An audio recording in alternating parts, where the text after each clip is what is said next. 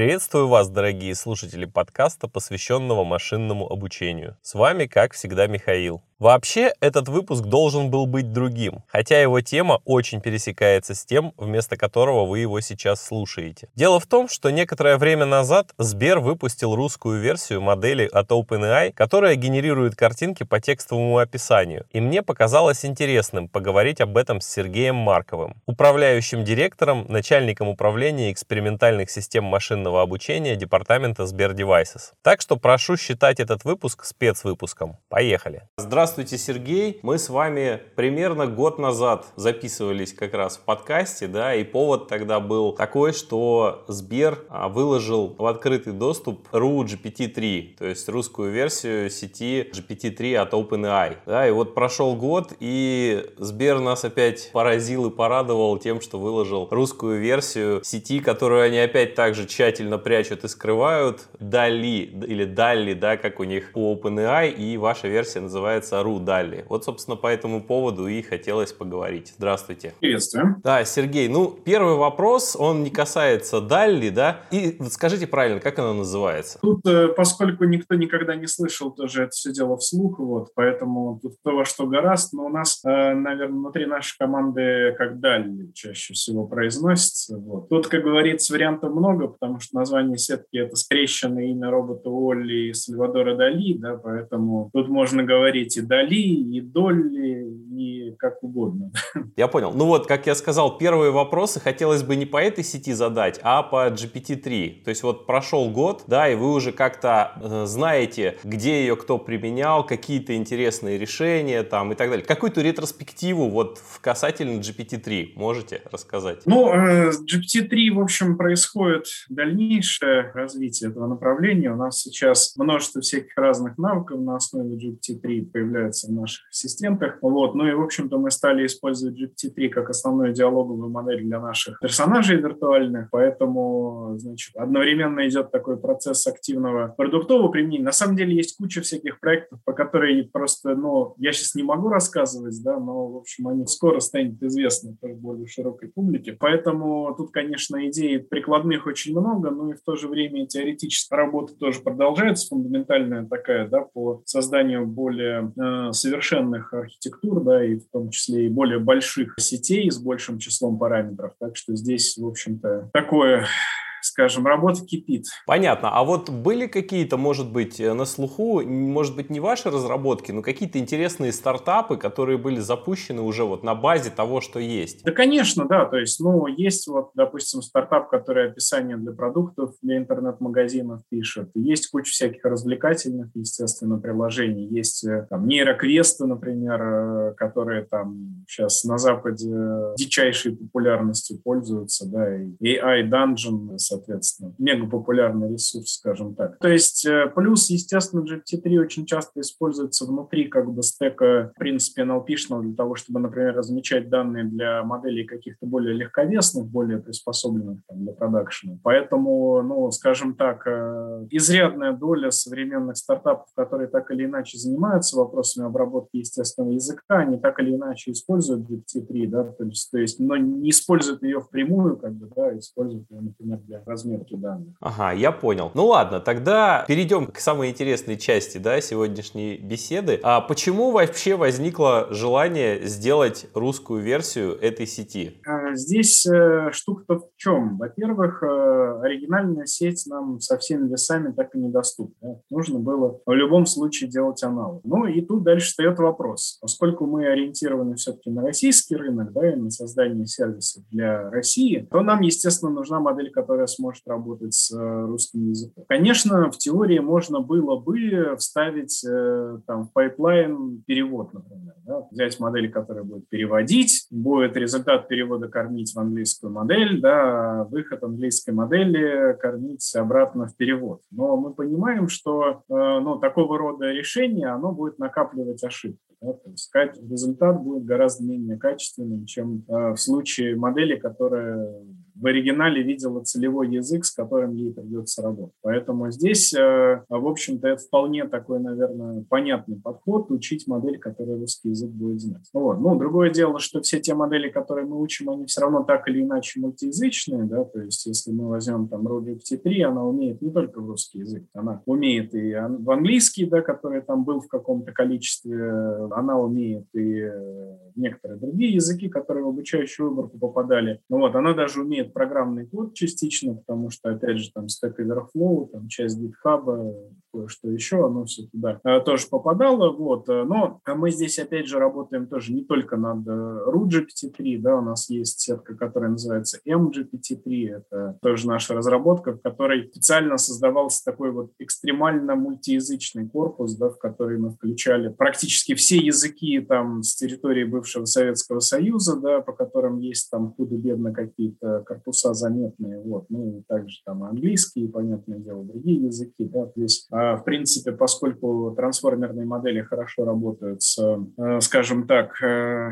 с мультиязычными задачами, с кроссязычными задачами, да, то, в принципе, такая модель тоже нужна в ряде случаев, например, там, в случаях, когда мы сталкиваемся с необходимостью того же машинного перевода, да, и там, мультиязычного, кроссязычного понимания языка. Но здесь, конечно, есть определенная как бы это компромисс, да, всегда, потому что если мы учим модельку разговаривать сразу на многих языках, да, и понимать многие языки, то ну, в среднем она как бы оказывается чуть-чуть э, глупее, чем моноязычная модель. Да? Почему? Потому что как бы часть своих параметров она тратит вот на кросслингвальные, мультилингвальные задачи неизбежно. А поэтому, ну вот здесь в зависимости от сферы применения иногда нужна моделька такая все-таки которая преимущественно на один язык ориентируется. Иногда нужна моделька, которая знает совершенно точно много языков. Я читал статью на Хабре, и там вы э, жаловались на то, что в принципе нету нормального описания, как это DALL-E OpenAI устроено. То есть пайплайна там нету только-только общими какими-то мазками. Соответственно, какие трудности у вас это вызвало при создании своего, своей модели? Я бы так сказал. Здесь э,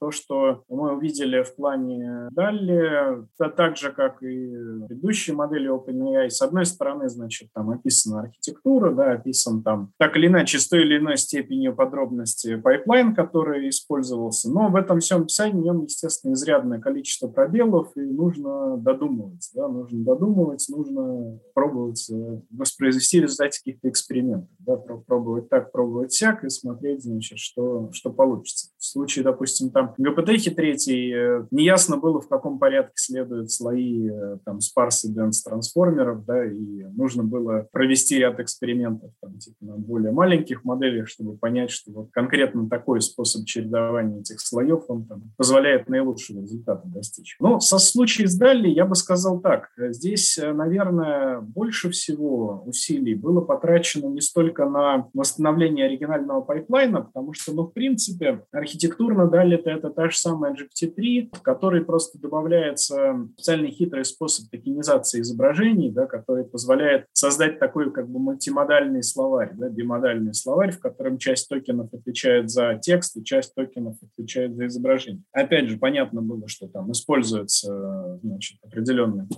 архитектуры от таймкодеров, которые там позволяют э, изображения в эти токены превращать. Мы провели довольно много экспериментов с разными архитектурами, вот, э, ну, в итоге там вы выбрали то, что выбрали, вот, но э, это, наверное, не основная часть работы была. Больше всего мы сил потратили на сбор данных, потому что это, прямо скажем, не халява найти там 100 миллионов пар картинка-текст и так, чтобы, ну, там, текст худо-бедно картинке соответствовал, да, потому что, ну, вот оригинальная работа работа 100 миллионов, да, то есть у нас вот это была наша там нижняя планка, да, то есть мы знали, что при 100 миллионах это как-то может сойтись, да, а при меньшем числе, ну, понятно, было слишком рискованно пробовать с меньшим количеством данных, да, потому что могла бы получиться полная тыква. И здесь, ну, типа, встает вопрос, а где брать эти пары? Понятно, что есть там какое-то количество стоков, да, но со стоками, во-первых, проблема, что они иногда там даже и на превьюшку лепят свой э, watermark, да, во-вторых, значит, ну, надо сказать, что большом количестве международных стоков русские кэпшены, русскоязычные, это продукт автоперевода. То есть, грубо говоря, если вы берете там какой-нибудь там депозит файлс, да, там 95% этих кэпшенов якобы русскоязычных там на самом деле получено какой-то, прямо скажем, не самой продвинутой моделью машинного перевода, да, поэтому там и сиськи, да, это синички, да, и много чего еще на самом деле, да. Но, с другой стороны, обойтись как бы, да, без этих стоков ты тоже не можешь, потому что, ну, у тебя как бы просто в Рунете нету такого количества пар картинок текст, ну, с хорошим описанием. Понятно, что есть там Википедия, да, и все, что там в Викимедиа сложено, да, есть там какие-то вещи, которые лежат на поверхности, не знаю, ImageNet можно взять, да, но в ImageNet там не будет, опять же, длинного описания связанного, да, того, что на картинке изображено, там будут классы, например, какие-то, да, ну, как бы можно из них слепить описание, но оно будет немножко искусственным, да. Есть чисто русскоязычные стоки, да, но, но их мало с, с международными стоками. Конечно, мы в итоге там просто искали какие-то тематические сайты на самые разные тематики, смотрели, где на них там типа в альтах и тайтлах написано что-то вменяемое, да, то есть что более-менее соответствует картинке. Но опять же нужно понимать, что вот есть там, не знаю, какой-нибудь там Авито, да, или, я не знаю, там какой-нибудь, не знаю, сайт э, каких-нибудь, не знаю, коллекций картин, да, что там написано в альтах и тайтлах? Ну, как бы ты посмотрел 3, 5, 7 картинок, вроде нормально, да, а когда ты начинаешь, ну, как бы натравливаешь краулер на этот сайт, внезапно оказывается, что где-то там какая-то часть из этих картинок подписана словом, не знаю, изображение или фамилией автора, или, или еще какая-нибудь. Изображение 1, 2, 3, да? Да-да-да-да-да, вот, вот это вот все, да. И дальше, ну, типа, встает вопрос, а что, собственно говоря, с этим мы можем э, делать, да, то есть э, нам надо как-то теперь фильтровать. Ну, хорошо, мы собрали там 120 миллионов, 150 миллионов, 200 миллионов картинок. Дальше-то что? Дальше начинают применять всякие хитрые пайплайны фильтрации, да, то есть, э, а, ну, например, можно взять какое-то подмножество этих описаний, да, и прогнать его, значит, через разметчика, да, разметчики там посмотрят, скажут, вот это описание туфта, вот это описание хорошее, да, дальше там учим какую-то модельку предсказывать этот лейбл, да, по самому тексту описания, да, и, по крайней мере, такая моделька в состоянии выбраковать всякие, ну, откровенно мусорные описания, да, там, не знаю, в которых откровенно чушь написана. Но, как бы, это тоже не спасает, да, то есть, плюс, ну, как бы у нас есть тут ранжировщик, это клип, да, там еще одна моделька, которая, собственно, в пайплайне далее оригинального используется, то есть, ну, чтобы тоже было понятно, как это все устроено, то есть, что мы увидели от OpenAI? Мы увидели, как бы, работу, ну, там, пост-блогинг, по сути дела, набор э, картинок, и про картинки сказано следующее, что мы вот своей большой моделькой 12-ярдовой генерили там батчи по 512 картинок, да, и дальше ранжировщиком клип сортировали их, да, и оставляли только лучшие. Ну, тоже как бы вопрос, а насколько черепикались сами тексты запросов, да, то есть вот, вот они все тексты запросов, которые придумали, потом нам показали результаты генерации, или все-таки выбрали то, что более удачно получилось, да, то есть, ну, я думаю, что ответ тут э, тоже очевиден. Мы-то с вами знаем. Да, да, да, вот. Ну, как бы 512 картинок сгенерить, это не хухры-мухры, тем более 12-ярдовой моделькой, ну, то есть, чтобы там было понятно, это, это прям беда, да, то есть, это вам нужно дорогое оборудование, и долго оно должно работать. Ранжировщик, ранжировщик это просто как бы такая моделька, которая типа, ну, у нее два энкодера, один по картинке, другой по тексту, да, и она как бы дальше их э, латентное представление стремится сблизить, да, в процессе обучения. То есть, вот, в принципе, вот эта идея ранжирования ответов таких генеративных моделей, которые как бы слева направо что-то генерят, он уже хорошо был разработан, разработан и известен ну, там, в самой ГПТехе. Да? То есть а для ГПТехи во многих э, случаях такая, такое ранжирование используется, и здесь, в принципе, ну, как бы ничего нового. Реально ранжировщики работают хорошо, то есть они вот, если ты 512 сгенеришь картинок, да, и посмотришь топ-1 картинку, да, вот для маленькой модельки для нее есть принципиально сложные запросы, которые она там никогда не поймет. Я не знаю, там, фотография красивой девушки-брюнетки на э, в синем платье на красном Порше. Ну, моделька на 1,3 ярда параметров, такое сложное там взаимное сочетание элементов, она не выучивает, да? Но, значит, оказывается, что если 512 картинок сгенерить и потом клипом это отранжировать, то вот находится, у меня нашлась одна картинка из этих 512, которая, правда, соответствовала как бы этому описанию, и клип ее, правда, поставил на первое место. То есть ранжировщик, правда, умный. Качество там генерации поднимается довольно сильно. Процент годноты, мы видим, очень сильно зависит от э, запроса. Да? А запрос там красивый котик, да, он дает там 90% годноты, может даже 95%. Да? А запрос, вот, э, как я сказал, да, ну вот смотрите, да, чудом там одна из 512 нашлась картинка, которая подходит. Запросик там котик в форме авокадо, да, но у него вот ну, процентов 25 картинок годные, да, остальное ну, разной степени абстрактности месяц. Поэтому вот э, здесь, конечно, такой интересный момент да, насчет возможностей таких моделек. Но я бы сказал, что уже сейчас даже вот маленькая моделька, которая,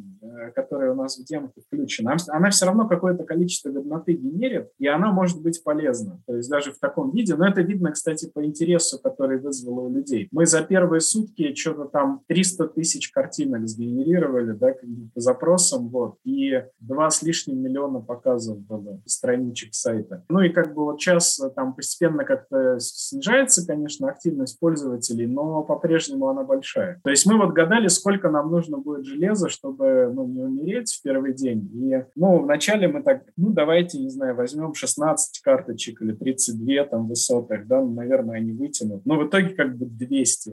То есть в итоге 200 дорогих железок, там, стоящих по миллиону рублей, да, там обслуживают генерацию этого всего добра. Вот. И, в общем, пока не сильно как бы спадает нагрузка, по 10 тысяч человек в очереди, время генерации там десятки минут. Да, мы вот немножко начали там именно в салюте, сделали такой как бы VIP-распределитель, да, то есть там, а, значит, если через виртуального ассистента нашего заказываешь картинку, то там, значит, генерится 8 картинок, и из них ранжировщик выбирает лучшую. Ну и плюс туда как бы железо побольше положили, и в целом там типа люди быстрее гораздо получают результаты и качественнее. Но, значит, это тоже как бы такая хитрость, что вот за счет кэширования атtentionов там э, время генерации по одному и тому же текстовому запросу в зависимости от числа картинок оно растет нелинейно. То есть там типа это не то, что у тебя там 20 секунд заняла генерация одной картинки, да, а 10 картинок у тебя 200 секунд будет. Нет, на самом деле быстрее, потому что там именно attention кэшируется. Поэтому там, ну, реально 10 картинок будет, ну, генериться полторы минуты, да, условно говоря. Ну, в два раза дольше, чем одна картинка. Тут как бы это тоже такой немножко полезный трюк. Ну, посмотрим. Можно вопросик? Вот я сейчас э, слышу какие-то просто безумные цифры, неподъемные для обычного рядового пользователя, да? Мало того, что это вычислительно сложная задача, так она еще, если ты ее дома у себя кластер захочешь установить для ее решения, ты еще и денег надо очень много иметь. То есть э, на данном этапе это только может предоставляться в виде какого-то сервиса, еще и далеко не бесплатного, то есть за хорошую такую стоимость. Но, допустим, пофантазируем, да, немножко, если вот сейчас человек захотел упростить свою работу дизайнера, то есть перейти из дизайнера в арт-директора, да, он задавал текстовый запрос, ему генерировалась картинка, и он мог это дело все отбирать. Вот какие минимальные, собственно, требования к железу для того, чтобы ему было, ну, про комфортную работу я тут не буду говорить, но хотя бы так, чтобы не по часу ждать каждую картинку, нам, не по, не по полчаса. Нет, так время, время генерации там на хорошие железки сравнительно, оно не такое большое, да, то есть вот высоты генерят типа картинку что-то секунд 20, что ли, ну, то есть это, ну, как бы не то чтобы много, да, если у тебя есть такая железка, ну, как бы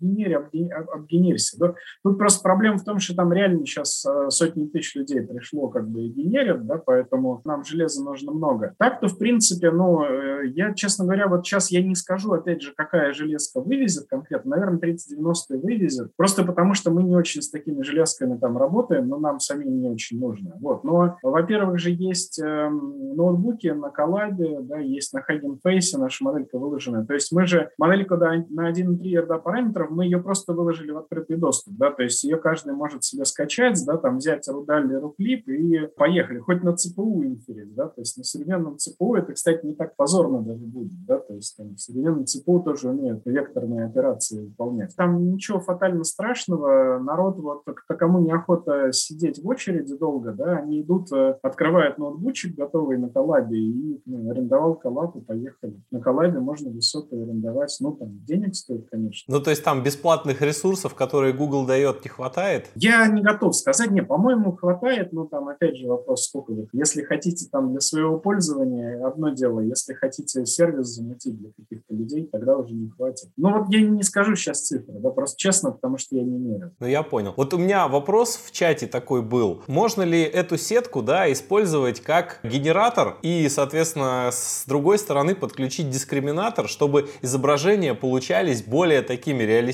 и осмысленными? Ну, можно, конечно, да, но как бы клип можно использовать, и можно как бы здесь э, замутить э, такое, как это называется, псевдолейбелинг, да, вот, и ганы. Но проблема в том, что просто модель большая, тяжелая, то есть ее в режиме гана тренировать будет дорого. Типа она даже на тех 120 миллионах картинок, ну сколько она у нас там, ну 5 поколений прошла, наверное, да, ну то есть, чтобы просто понимать, да, то есть, конечно, можно туда ганы подключить, но сходимость этого будет не очень хорошая, и это будет очень-очень дорого. Ну, а так-то, да, это будет работать. Просто как бы, ну, по факту сейчас кажется, что, ну, типа, большего эффекта можно достичь более тщательной фильтрацией датасета, еще до сбором там каких-то картинок э, из реальной жизни, да, то есть там то скорее в эту сторону нужно смотреть. Это, типа, более низковисящий фрукт, там, чем э, данные какие-то, да. Талокеров подключить, да, опять же? Ну, да, да, да. На самом деле я бы смотрел, да, в сторону скорее увеличения объемов и повышения качества данных. Оно, оно сейчас даст как бы больший эффект, чем данные. Касательно применений. Ну, самое первое, что приходит на ум, это автоматическая генерация иллюстраций там к чему угодно. Группа выпустила новый альбом, пожалуйста, вот обложка. Вышел новый подкаст у нас с вами, пожалуйста, вот к нему обложка, да. Мы хотим, как это у Лебедева была там, э, дизайн создать для кого-то через Николая Иронова, пожалуйста, наговорили ему, он раз сгенерировал. Это понятно. А есть какие-то вот неочевидные использования вот этой технологии, но интересные и перспективные? Ну, здесь, да, можно, можно помечтать на эту тему, да, то есть мы вот когда там тоже задумывались над продуктовыми применениями первыми, ну, понятно, что это потенциальная там замена стоком, да, то есть вот ты можешь как бы использовать фотосток, да, а ты можешь использовать, э, ну, как бы вот такую модельку, да. Понятно, что повышение вариативности, да, понятно, что это возможность там каких-то узких доменах больше получить картинок, да,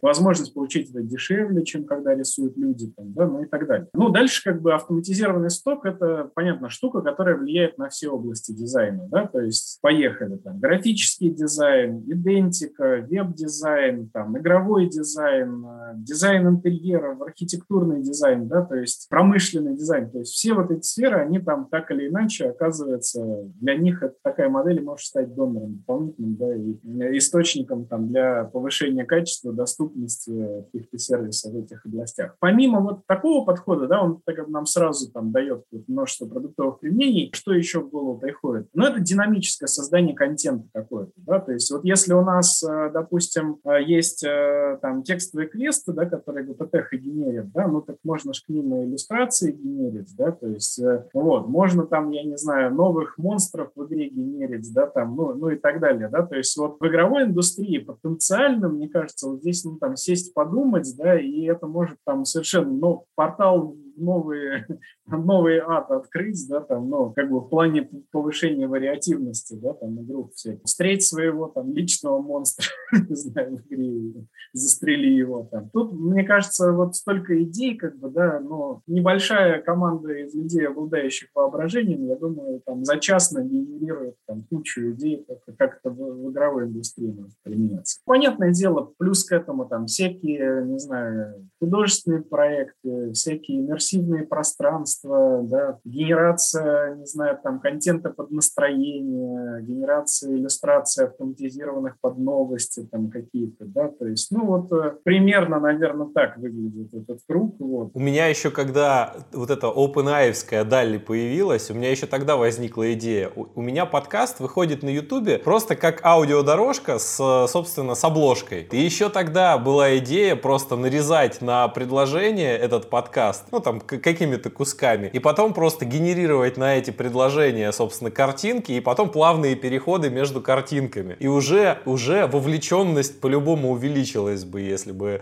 кто-то это на Ютубе смотрел. Но у нас ребята вот сделали такую, значит, хреновинку. Спикер выходит на сцену, начинает рассказывать, там какой-то рассказ свой, да. То, что он говорит, распознается, превращается в текст, тут же как бы кормится в Дали, и Дали генерит как бы, ну, такие типа псевдослайды, которые на его фоне там сменяют а, друг друга, да, то есть это выглядит очень странно, но по-своему прикольно, вот. А я верю в то, что, ну, типа, пройдет там 4-5 лет, эти модельки окрепнут, там, станут генерить процент годноты там еще сильно увеличится, да, и как бы вот такая штука, она вполне, да, там, автоматическое иллюстрирование там, какого-нибудь текста, я не знаю, там, раскадровки для сценариев, создания видео. Ну, а со временем же такие модельки, они и видео тоже начнутся генерить, да, там, это просто вопрос размерности со временем. Еще и будет не просто картинки генерировать, а послойно их генерировать, чтобы можно было там дизайнеру подшаманить чего-нибудь уж совсем вручную, если ему не нравится. Но это вопрос, э, ведь по сути больших, мощно, э, больших мощностей вычислительных, да? Или там можно вот применять вот эти технологии, я забыл, как называется правильно, дроп, дропауты вот эти все, да-да-да. Дистилляция, сжатие моделей, прунинг всякий. Но это все, конечно, работает, вот, и, ну, помимо этого еще и сами архитектуры совершенствуются, да, то есть постепенно появляются какие-то архитектуры, которые при том же количестве мощностей как бы позволяют больше, лучшие результаты получать. Вот, но в целом я бы сказал, что сейчас вот почему мы находимся в такой стадии экстенсивного развития этих моделей, потому что а, на самом деле мы не приблизились пока вот к пределу уменьшающейся отдачи, да, diminishing returns. То есть у нас вот мы там увеличиваем число параметров в два раза, да, и пропорционально этому снижается перплексия, да, модельки. То есть не видно такого, чтобы, я не знаю, мы там в 10 раз увеличили размер модельки, да, а прирост там маленький получился. Нет, то есть прирост получается большой по-прежнему. И в целом понятно, что, ну, там просто масштабирование, это, оно будет продолжаться, и будут появляться модельки там в 10 раз большим числом параметров, в 100 раз большим числом параметров. Вот, это обязательно будет происходить, и эти модельки, они действительно будут умнее, они будут лучше работать с размерностью, с данными больше размерности, да, будут более длинный контекст учитываться там, и так далее. Ну, понятно, что нам помимо генеративных моделей SGIS, да, нам нужно еще уметь хорошо управлять их работой действительно, да, то есть, э, чтобы мы могли не просто, не знаю, там, сгенерировать сколько-то вариантов, отобрать хороший, да, а мы могли как-нибудь вот выполнять семантическую манипуляцию, да, с результатом генерации. Вот у нас получился какой-то результат, а мы там говорим, я не знаю, ну, делай там его иную морду позеленее, да, там как-нибудь, да, а самого его там помоложе. Вот, ну, и вот э, на самом деле, конечно, вот такие штуки нужны, и всяким вот э, кондишнингом таких моделей народ, конечно, активно занимается, да, потому что вот, ну, с одной стороны, эта моделька, она там понимает язык, да, там, с той точки зрения, вот, но это понимание правильно применить в каждой задаче. Ну, вот, допустим, я не знаю, в свое время, когда появились, э, такая аналогия, когда появились сетки всякие для распознавания образов хорошие, да, там, начиная с AlexNet там, и так далее. А потом быстро придумали, что давайте мы что сделаем? Мы будем э, морозить все слои, кроме рецептивного, да, первого, и, значит, дальше пропагейтить ошибку, ну, так, чтобы изменять входы, по сути, сетки, да, то есть вот перенос стиля возник, то есть появился этот самый Deep Dream, да, и потом, соответственно, вот появилось целое направление по переносу стиля. А, ну, а что бы в случае текста такого же не сделать? Да? То есть нам на самом деле нужны как бы модельки, которые точно так же смогут, например, модифицировать текст в зависимости от там, того, что мы хотим там, на какой-то голове получить да, там, от этого текста. Взять текст и переписать его там, в стиле Толстого да, и, или там что-то еще. Да. Таким народ активно занимается. Там есть нюансы, да, потому что трансформерная архитектура – это не сверточная архитектура. У них, скажем так, есть целая вот наука, да, ну, наука не наука, направление, которое называется, значит, нейрофизиологии искусственных нейронных сетей, когда мы пробуем внутрь сетки заглянуть и понять, что там происходит. Да? И вот в отношении трансформерных моделей, значит, эта отрасль, она получила название бертологии. Когда мы там в разные берты и прочие трансформерные модельки смотрим, что там у них в attention оказалось. Э, ну и у них вот есть нюанс, да, то есть если в сверточных архитектурах у них обычно в следующих слоях все меньше и меньше становится параметров, да, то оказывается, что у нас в силу этого, ну, видимо, в силу этого, да, а фичи хорошо э, иерархически разделяются, да, то есть у нас как как бы в передних слоях сверхчной сетки фичи, которые отвечают за стиль, да, а в слоях более глубоких там уже, значит, все более и более абстрактные фичи появляются, да, там, типа, которые уже за, за, за семантику, за содержание картинки отвечают. А вот в бертах это не так, да, то есть может оказаться, что какая-нибудь, в общем, фича, которая, ну, довольно конкретная, да, она на самом деле где-то там в n блоке трансформера, да, не, не в первом локализуется. Ну, потому что, как бы, эти сетки, они вот, у них ширина одинаковая. Мы надстраиваем блоки трансформера один на другой, да, и как бы с точки зрения,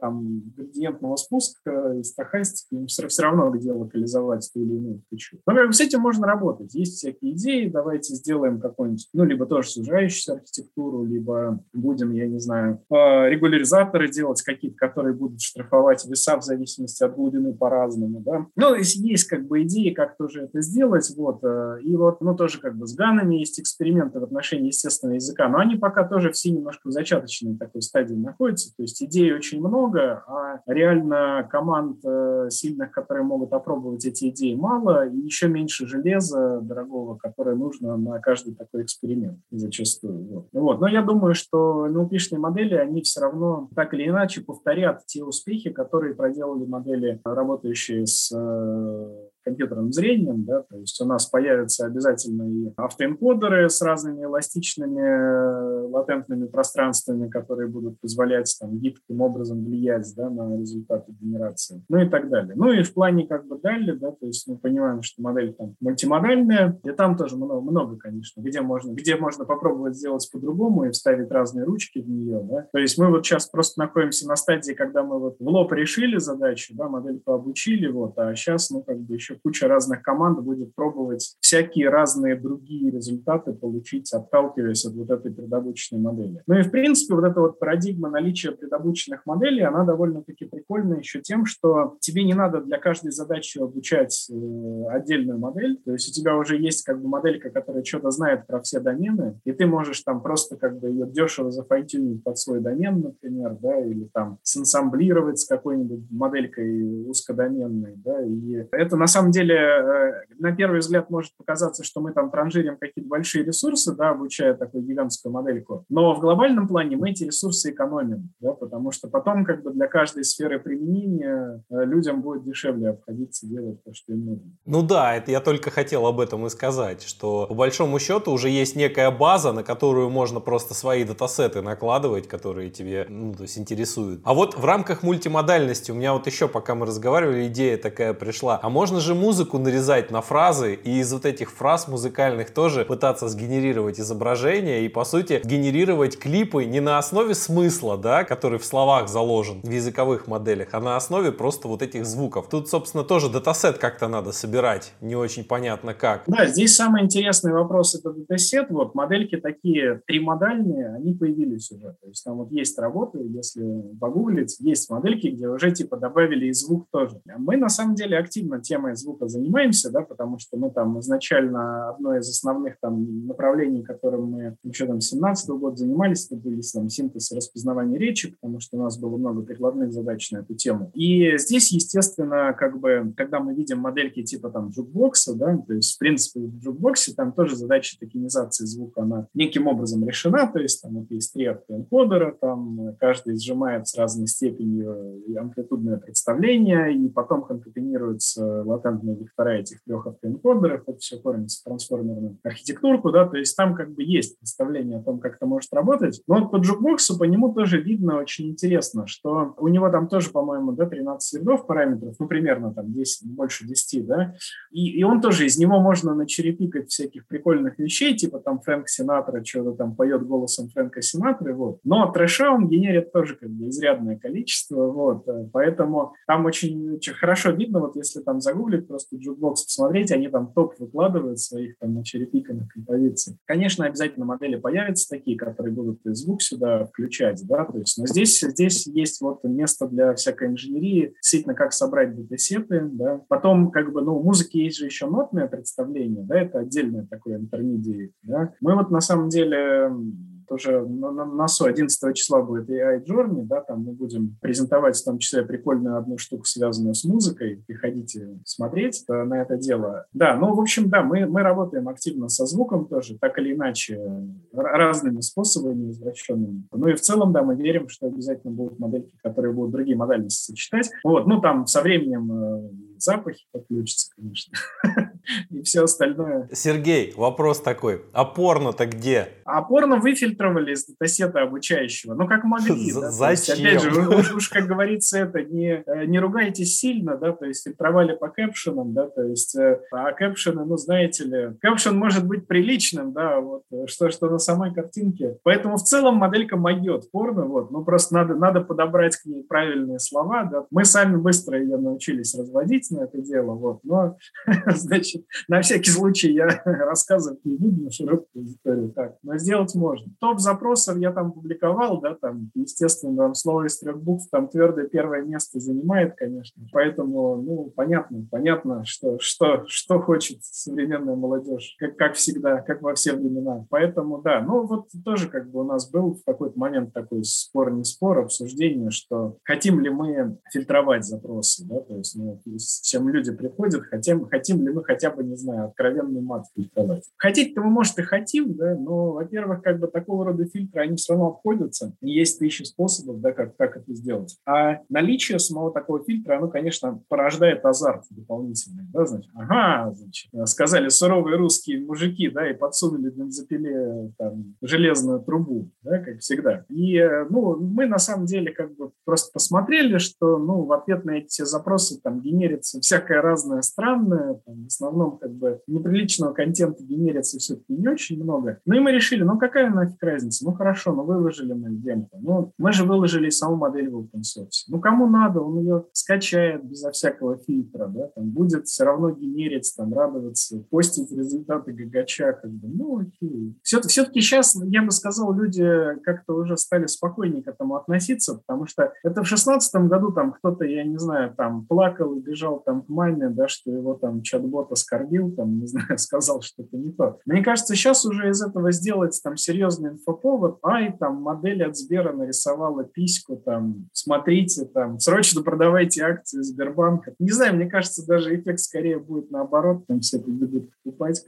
вот, поэтому я, в общем, убедил все-таки коллег, я сказал, давайте не будем уж это, ну, заморачиваться очень сильно вопросами цензурирования, да, этих данных, потому что, ну, можно и молотком себе лоб пробить. Надо ли молотки запрещать? Да. Ну, по мне, это классный подход. Это классный подход, потому что ну, он оставляет более широкое поле для эксперимента. Ну, чем больше ты обрезаешь, да, тем меньше у тебя возможностей для рождения чего-то крутого. Я, кстати, про ГПТ, я вот очень четко объяснял, говорю, ребят, ну хорошо, вот мы сейчас, допустим, выфильтруем своим там фильтром мат, у нас есть продвинутый фильтр маток, э, зная, зная такое, чего там рядовые люди не знают. Но дело в том, что вы получите модель, которая ничего не знает про русский мат. И вот теперь, ну, как бы, вы же понимаете, что вы сильно сузили количество задач, которые эта моделька может решать, да? Ну, то есть, а вот вам нужно будет в какой-то момент фильтр мата сделать? Или модель, которая будет понимать матерное высказывание, да, там, ругательное или нет, да, для сентимента анализа. А у вас, как бы, предобученная модель не видела русского мата, ничего про этого не знает, она живет в светлом мире, в котором, как бы, мата не существует, да? И выясняется, что к нашему миру, как бы, суровой действительности она просто не приспособлена, да, поэтому, ну вот, ну, come on, фильтровать надо на этапе, там, продуктового применения. Если вы делаете, там, для детей продукт, ну вот, да, делайте фильтр, там, да, или, или маркировку возрастную ставьте. Ну вот, мы же вроде придумали способы, как в обществе с, с этой проблемой работать, да, и, но этим должна не предобученная модель заниматься, а этим должны вот заниматься уже конкретные продукты и сервисы, которые на этой модели основаны. Проблема должна решаться там. Да, чтобы модель не жила в мире, в котором только растянутые олени на фоне красивого заката, да? Да-да-да. Сергей, ну я больше не буду задерживать вас. Спасибо вам большое, очень интересный такой веселый диалог получился. Вот напоследок можно э, о ближайших планах. Что вы хотите вот как-то улучшить, что-то посмотреть, вот ближайшие планы и прощаемся. Ну, у нас большой, наверное, план вот прямо из ближайших, это сделать э, через клауд доступный большую модельку, да, с 12 ярдом параметров, да, что чтобы все-таки можно было всю мощь этой технологии, что называется, увидеть. Да? Вот. Мы будем развивать навык. Э, вот он запустился сегодня в салюте, да, но понятно, что он там пока сделан немножко, надо было быстро-быстро. Вот. Нет, но это все работает уже неплохо, да, то есть, ну, со временем мы сейчас перенесем э, сами модельки тоже на Unix, там это тоже даст, скорее всего, кратное ускорение при инференсе, и мы тогда сможем, опять же, позволять себе генерить не 8 картинок, а может даже и 128, да, и из них выбирать лучшую, да, ну, то есть качество будет расти, время генерации будет снижаться, вот, будут появляться новые там какие-то вариации сервисов на основе этой штуки, ну, то есть вот планы, планы там такие. Ну, а так вообще вот на конец этого года, начало следующего у нас там целая пачка всяких навыков на основе ГПТХ э, в планах всяких, ну, развлекательного в основном характера, но не, не только полезных тоже. Реферирование текста, сокращение там, и, и всякие вот такие штуки. Парафрайзер. То есть, ну, вот такого добра много. Ну, плюс у нас много всяких забавных там спинов проектов. Но вот я пока не могу рассказывать, там просто иначе интрига будет нарушена. Вот. Ну, следите, да, за новостями. Ну, тогда спасибо вам огромное. Все, будем на связи тогда. Спасибо. Все, до свидания. Всего доброго. В общем, если вы еще не игрались с Рудалли, рекомендую попробовать. Иногда получаются очень занятные картинки, и в некоторых случаях их вполне можно использовать для абстрактных иллюстраций. Ну и не забывайте подписываться на телеграм-канал «Стать специалистом по машинному обучению», чтобы быть в курсе новостей. А также ставьте лайки и комментарии. О, кстати, как-то слышал в одном подкасте такую штуку, которую захотел повторить у себя. Там ведущие спорили о том, пропускают или не пропускают слушатели формальную концовку выпуска выпусков подкаста. Ну типа, ставьте комментарии подписывайтесь на колокольчики и вот это вот все. И решили провести эксперимент. Попросили слушателей, тех, которые дослушали до конца, оставить где-нибудь комментарий с эмодзи в виде баклажана. Давайте и мы попробуем. Прошу тех, кто дослушал до этого места, зайти в телеграм-канал, на Apple подкасты, CastBox, ВКонтакте и так далее, куда вам удобнее, и написать какой-нибудь комментарий, в который поместить смайлик, стикер, который у вас ассоциируется с машинным обучением. У меня это игральный кубик, например например. Ну или робот, компьютер, что-то такое. Или даже еще вот как. Можно сгенерировать с помощью Рудалли такой смайлик. Набрать текст типа эмодзи машинное обучение и выложить потом результат в комментариях. В общем, жду ваши смайлики, если вы дослушали до этого места. До скорого!